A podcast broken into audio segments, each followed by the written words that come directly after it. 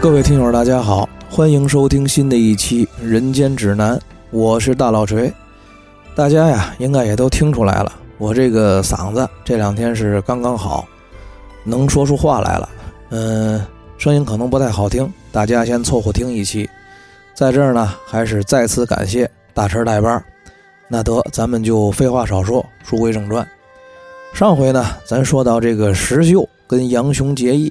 在杨雄的家里安顿下来，跟这个杨雄的岳父老潘头啊一起合伙开了个肉铺。这一天呢，石秀下乡收购肉猪回来，发现这个店铺锁门，以为是有人搬弄是非，导致老潘头生疑，关了肉铺。随即呢，就来找这个老潘头声明要交账回家。幸亏这老潘头啊及时的解释清楚，石秀呢才打消了疑虑。随后啊，就开始准备杨雄家里做法事的一应事务。先是这个庙里的道人把经书、法器、香案、花烛等等东西都送来摆设道场。这杨雄呢，到了下午的申时回来一趟，说自己呀当晚要在衙门里值班，托付这个石秀支应接待一下家里的事儿。说完他就走了。石秀呢就留在这个前院里照看着。时间不长，道场摆好。来了一帮和尚，为首的和尚啊，却是一个年纪不大、长得很俊俏的和尚，背后呢还跟着一个随从，挑着两个礼物匣子，进门就给石秀深深的施了一礼。这石秀啊，看见为首的和尚来了，就把这个老潘头请出来相见。那个和尚呢，却管老潘头叫干爹，还把带来的两个礼物匣子都送给了老头。俩人客气了几句。这老潘头啊，就让石秀把这和尚送来的礼物收到了后宅。这个时候，潘巧云从楼上下来，穿了一身素色的衣服，但是化了点淡妆，问石秀说：“叔叔，是谁送了礼物来？”石秀答道：“啊，是个和尚，但不知为什么管亲家爹叫干爹。”这潘巧云听了呀，就解释道：“那是师兄海舍离，叫裴如海，他呢。”可是个老实诚恳的好和尚。我在家当姑娘的时候，是我家邻居裴记绒线铺的少东家。后来呀，就拜了我爹当干爹，所以说呢，也不是外人。他出家前呢，我管他叫干哥哥。现在出了家，那么论着，我也得管他叫一声师兄。这石秀听了潘巧云这一番话呢，心里头已经有了一些异样的感觉。不过呢，石秀也没说什么。只是跟着潘巧云又回到了前院，隔着这个布帘啊，看潘巧云跟那个海和尚言谈话语之中啊，还透着些许的暧昧。又听见这个海和尚说，最近寺里新造了水陆大会的道场，还要请潘巧云来参观随喜。潘巧云给这海和尚递茶的时候呢，还特意的用这个手帕把杯口重新擦了一遍。而且呢，还说要替死去的母亲去他寺里面还愿。这个海和尚接茶的时候啊，那一双眼睛也只是在潘巧云的身上看来看去。潘巧云呢，跟他也是眉来眼去。这个石秀把这一切看在眼里，此时呢，他心里头已经有三分的不快了。于是呢，石秀就掀开了帘子，走进了前厅。那个海和尚。跟潘巧云看见石秀进来，又看这石秀啊神情严峻，所以说呢，他们俩也就都收起了轻薄暧昧之态。这海和尚呢，先是尴尬而又不合时宜的给石秀让座。潘巧云呢，见和尚这个座让的不是地方，赶忙就插嘴介绍道：“这位啊，就是我们当家的新结拜的兄弟。”这个和尚呢，又接口问道。敢问大哥贵姓高名，仙乡何处啊？这个石秀回答的呀，可是一点都不客气，既没说承问，也没提免贵，直眉瞪眼的就说道：“我姓石名秀，金陵人，生平啊，我就爱管点那看不惯的闲事儿，打架不要命，人称拼命三郎。”这几句话呀，把这海和尚听的那是直咽唾沫，起身就说要去安排小和尚们来布置道场。赶紧就跑了。说到这儿啊，这原文里头作者专门给古时候的和尚写了一段批语，挺有意思的。不过呀，这段批语那都是说古时候的和尚。咱们社会主义新中国的和尚，那可绝对都是好和尚。大概意思就是说呀，但凡这个世上的人，只有和尚在色欲上最贪。为什么这么说呢？不论俗人还是出家人，都一样是人生父母养的。那怎么就见得和尚在色欲上最贪呢？你看咱们这个前文，王婆给西门庆讲的泡妞五要素，潘驴邓小闲，只有这个和尚他是最闲的。俗话说呀，和尚无儿，孝子多。这和尚们一天到晚仨宝一个岛，吃了施主们的好斋好供，又住着免费的高堂大殿僧房，还不用为生计奔波，房里头好床好铺的睡着。所以说呀，这帮和尚他们没有什么别的可寻思，他们想的就是这一件事儿。咱比如说呀，一个财主家虽然说家境殷实，衣食无忧，可他呢？也难免整天的需要操劳走脑子，晚上呢又担心闹贼，即便是有三妻四妾同床共枕，他们呀也没多大心思。那咱们再说小老百姓们，整天去辛辛苦苦的为生计奔波，起五更爬半夜的，这到了该上床的时候，又想起来下个月房贷又得好几千，这月任务还没完成，明天早上开会又得挨骂。就算是这老婆有几分姿色，基本上啊也提不起什么兴趣了。所以说呢，在这方面，一般人根本就比不了和尚。因此啊，这个苏东坡苏学士说了：“不突不读，不读不突，转突转读，转读转突。”和尚们呢，还有四句言语，说是什么呢？一个字儿便是僧，两个字儿是和尚，三个字儿呢鬼月关，四个字儿。色中恶鬼，那咱们批判完这古时候的和尚，接茬说正文。话说这个海和尚啊，带着寺里的一帮小和尚，做完了这场法事，老潘头呢又留这个海和尚在家里吃了饭。席间呢，这海和尚跟潘巧云俩人依然是眉来眼去。石秀实在是看不过眼，自己就躲了。那个海和尚啊，见石秀一离席。马上就又跟潘巧云提起来要请他去寺里参观随喜的事儿，只是啊，这心里头还有点忌惮这个看上去就不好惹的石秀。不过这个精虫上脑的人呀，根本就顾不得这些。俩人呢，还是商量好了，来日要在寺里相会。石秀呢是个精细的人，只是这个心里啊，暗自替杨雄惋惜。大丈夫啊。难免妻不贤子不孝，可惜了这么个豪杰，摊上个淫妇老婆。次日，这杨雄归来，吃了一顿饭呀，就又出去了。杨雄刚走，就看见那个海和尚又收拾的干净整齐的，来到了杨家，借口找老潘头结算香火钱，来见潘巧云，并且呀，还嘱咐潘巧云，让他以给母亲还愿为由，一定来寺里参观随喜。当晚，杨雄下班回家，潘巧云呢就向杨雄说明了要去寺里替母亲还愿。杨雄呢当面就应允了。这到了约定的日子，潘巧云带着丫鬟莹儿，老潘头也陪着，雇了一乘轿子，就来到了寺里。一番寒暄之后呢，这海和尚装模作样的带着老潘头还有潘巧云，在这寺里敷皮潦草的逛了一圈，然后呢。就安排这个潘氏妇女吃饭，席间呀，拿出了特意准备好的烈酒，把这老潘头就给灌醉了，让两个小和尚扶着就去客房里休息了。随后呢，就借口要给潘巧云看佛牙舍利，把这个潘巧云啊就带到了自己的房里。潘巧云呢，那也懂事儿，就让这个婴儿去看着老潘头，就把这婴儿给支走了。这接下来啊。就是这么一段描写，说海和尚跟潘巧云这俩人是不顾如来法教，难遵佛祖遗言，一个色胆歪邪，管甚丈夫厉害；一个淫心荡漾，从他长老埋怨，这个气喘声嘶，却似牛喉流影；那一个言交语色，浑如莺转花娟；一个耳边诉云意雨情，一个枕上说山盟海誓。舍离房里，翻为快活道场，报恩寺中，反作极乐世界。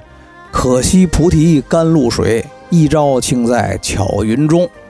具体什么意思，您自己理解去。这俩人完事之后啊，各自感觉还都挺好，有点吃一回想两回的意思。于是呢，就想把这事儿弄成常态化的。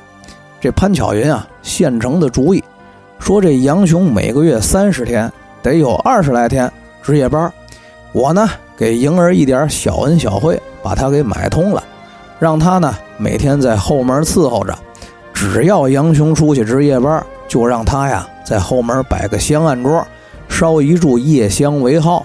你呢看见后门烧香就来，再派一个你庙里的报晓头陀在外头把风。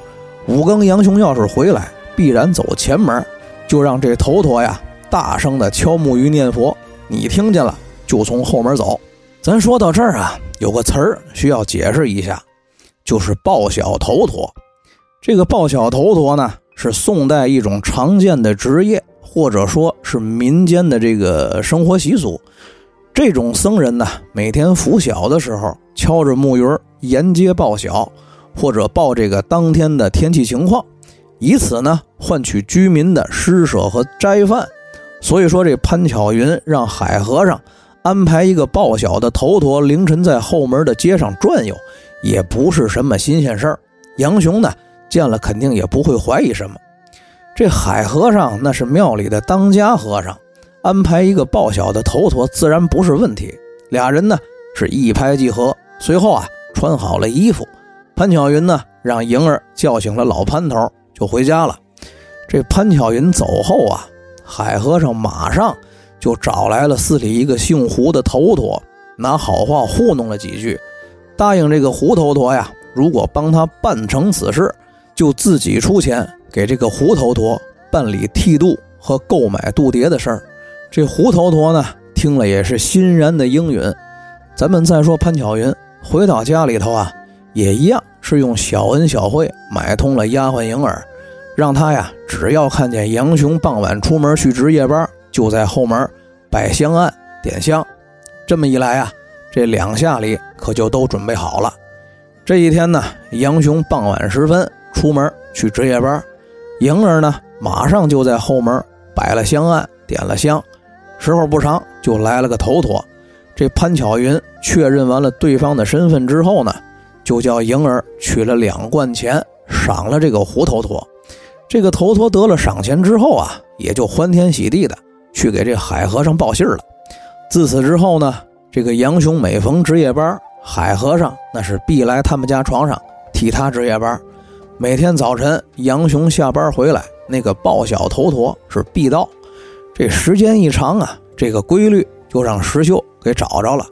思量再三之后呢，他就决定。告诉杨雄，这一天，这石秀出门讨了生意上的赊账和欠款，中午前后啊，就来这个府衙附近等待杨雄。走到周桥的时候，这哥俩迎面正好遇上。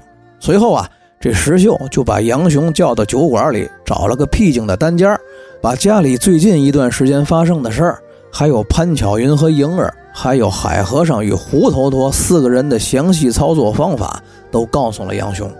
这个杨雄听了呀，那当然是怒不可遏，当时就要发作。石秀告诉杨雄：“你呀，先不要声张，让他明晚只推说要出去值夜班，三更就回来。他们呀，听见木鱼报信儿，那个贼和尚必然从后门走，我在后门埋伏着，把那和尚给摁住了，任由哥哥您发落。”这哥俩商量定了，算了酒钱。石秀呢，还额外的嘱咐杨雄。今晚千千万万可不能走漏了口风。这石秀回家不提，单说这个杨雄回到衙门，正好呢有几个虞侯找他说，这个知府老爷呀要看他练拳使棒，就跟着去了。到了衙门里头啊，是一通练。这知府老爷看得高兴，赏了杨雄十大钟酒。几个虞侯呢，随后又请杨雄继续的喝酒吃饭。一连是两顿酒，杨雄大醉。众人呢把杨雄送回家之后，也就各自散去。没想到这个杨雄啊，心里头有事儿，又喝醉了酒，到家之后呢，最言最语的是骂潘巧云，被这个潘巧云给警觉了，心知啊是这个石秀从中作梗，就趁着这个杨雄酒醉睡着，编了一套污蔑石秀的谎话。这个杨雄夜里醒来之后啊，他还不知道自己回家的时候已经泄露了口风。醒来的时候呢，却看见潘巧云自己偷偷的哭。详细问的时候啊。这个潘巧云告诉杨雄说：“说这个石秀啊，经常趁杨雄不在家的时候，对自己言语轻薄。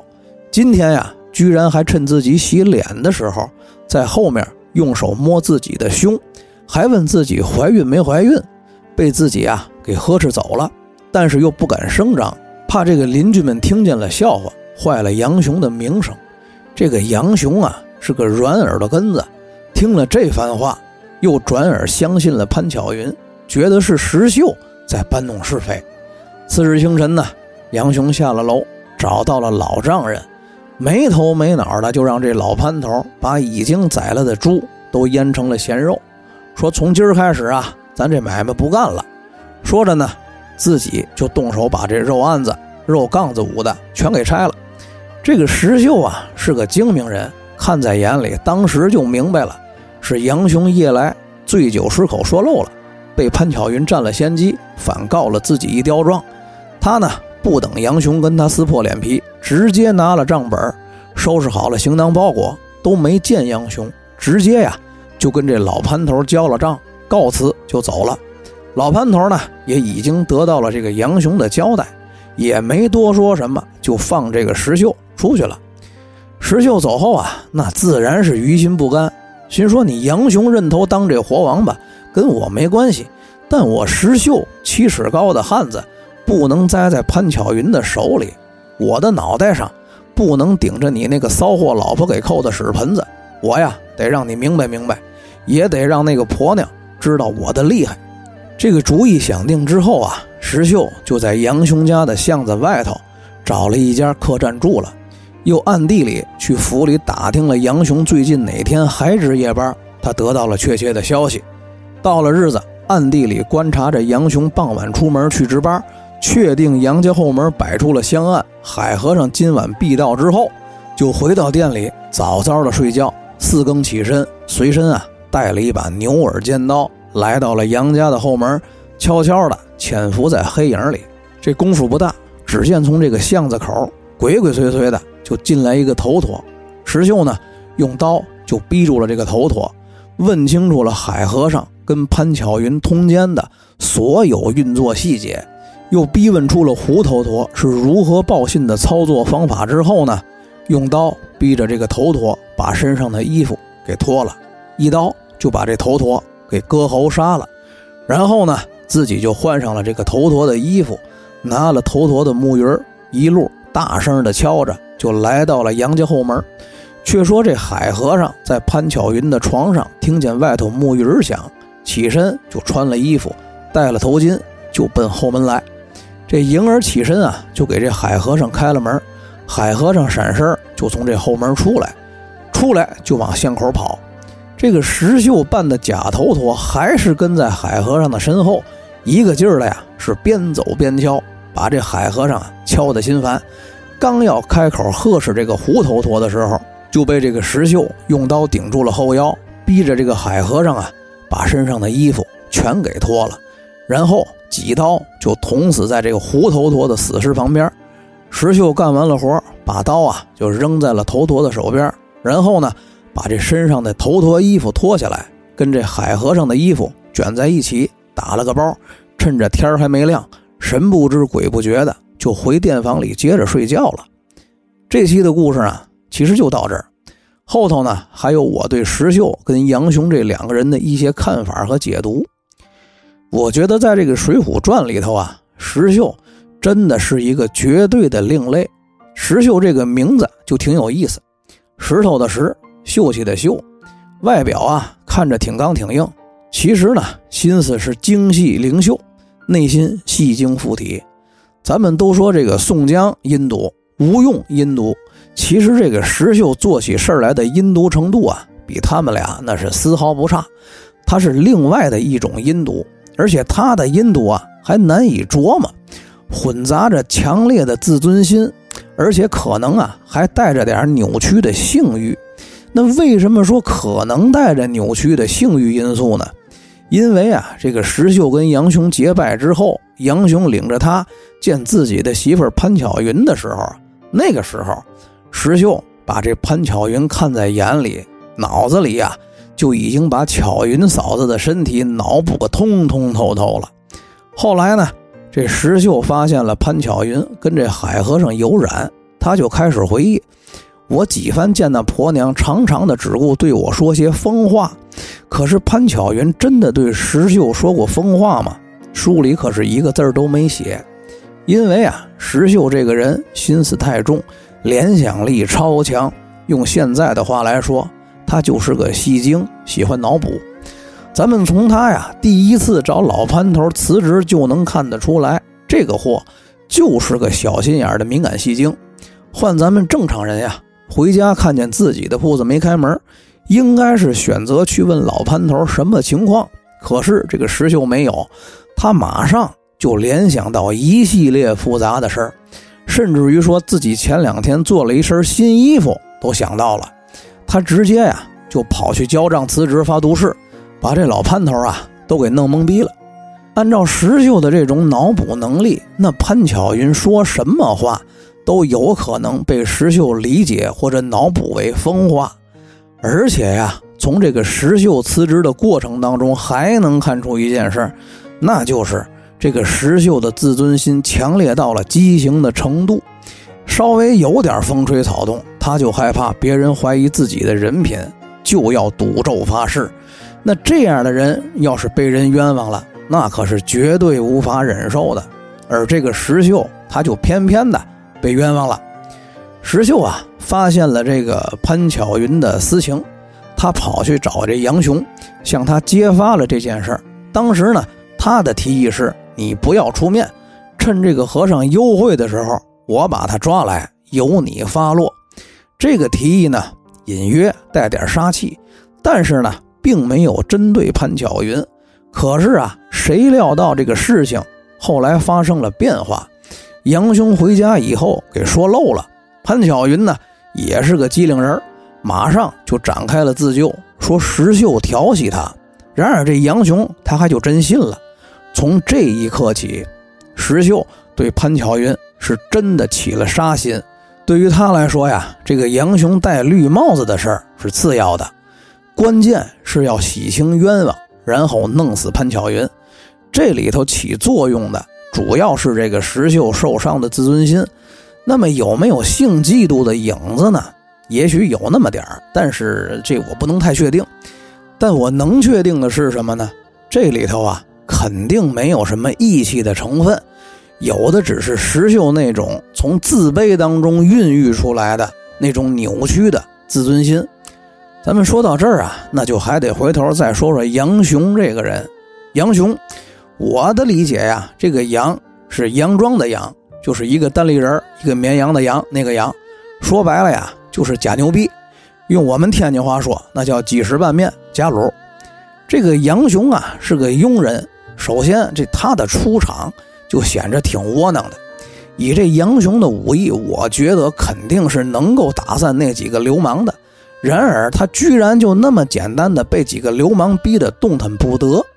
这个场景啊，我觉得可以说是杨雄性格的一个象征，也就是定调子，以至于他轻易的就能被老婆潘巧云用几句话给逼住了。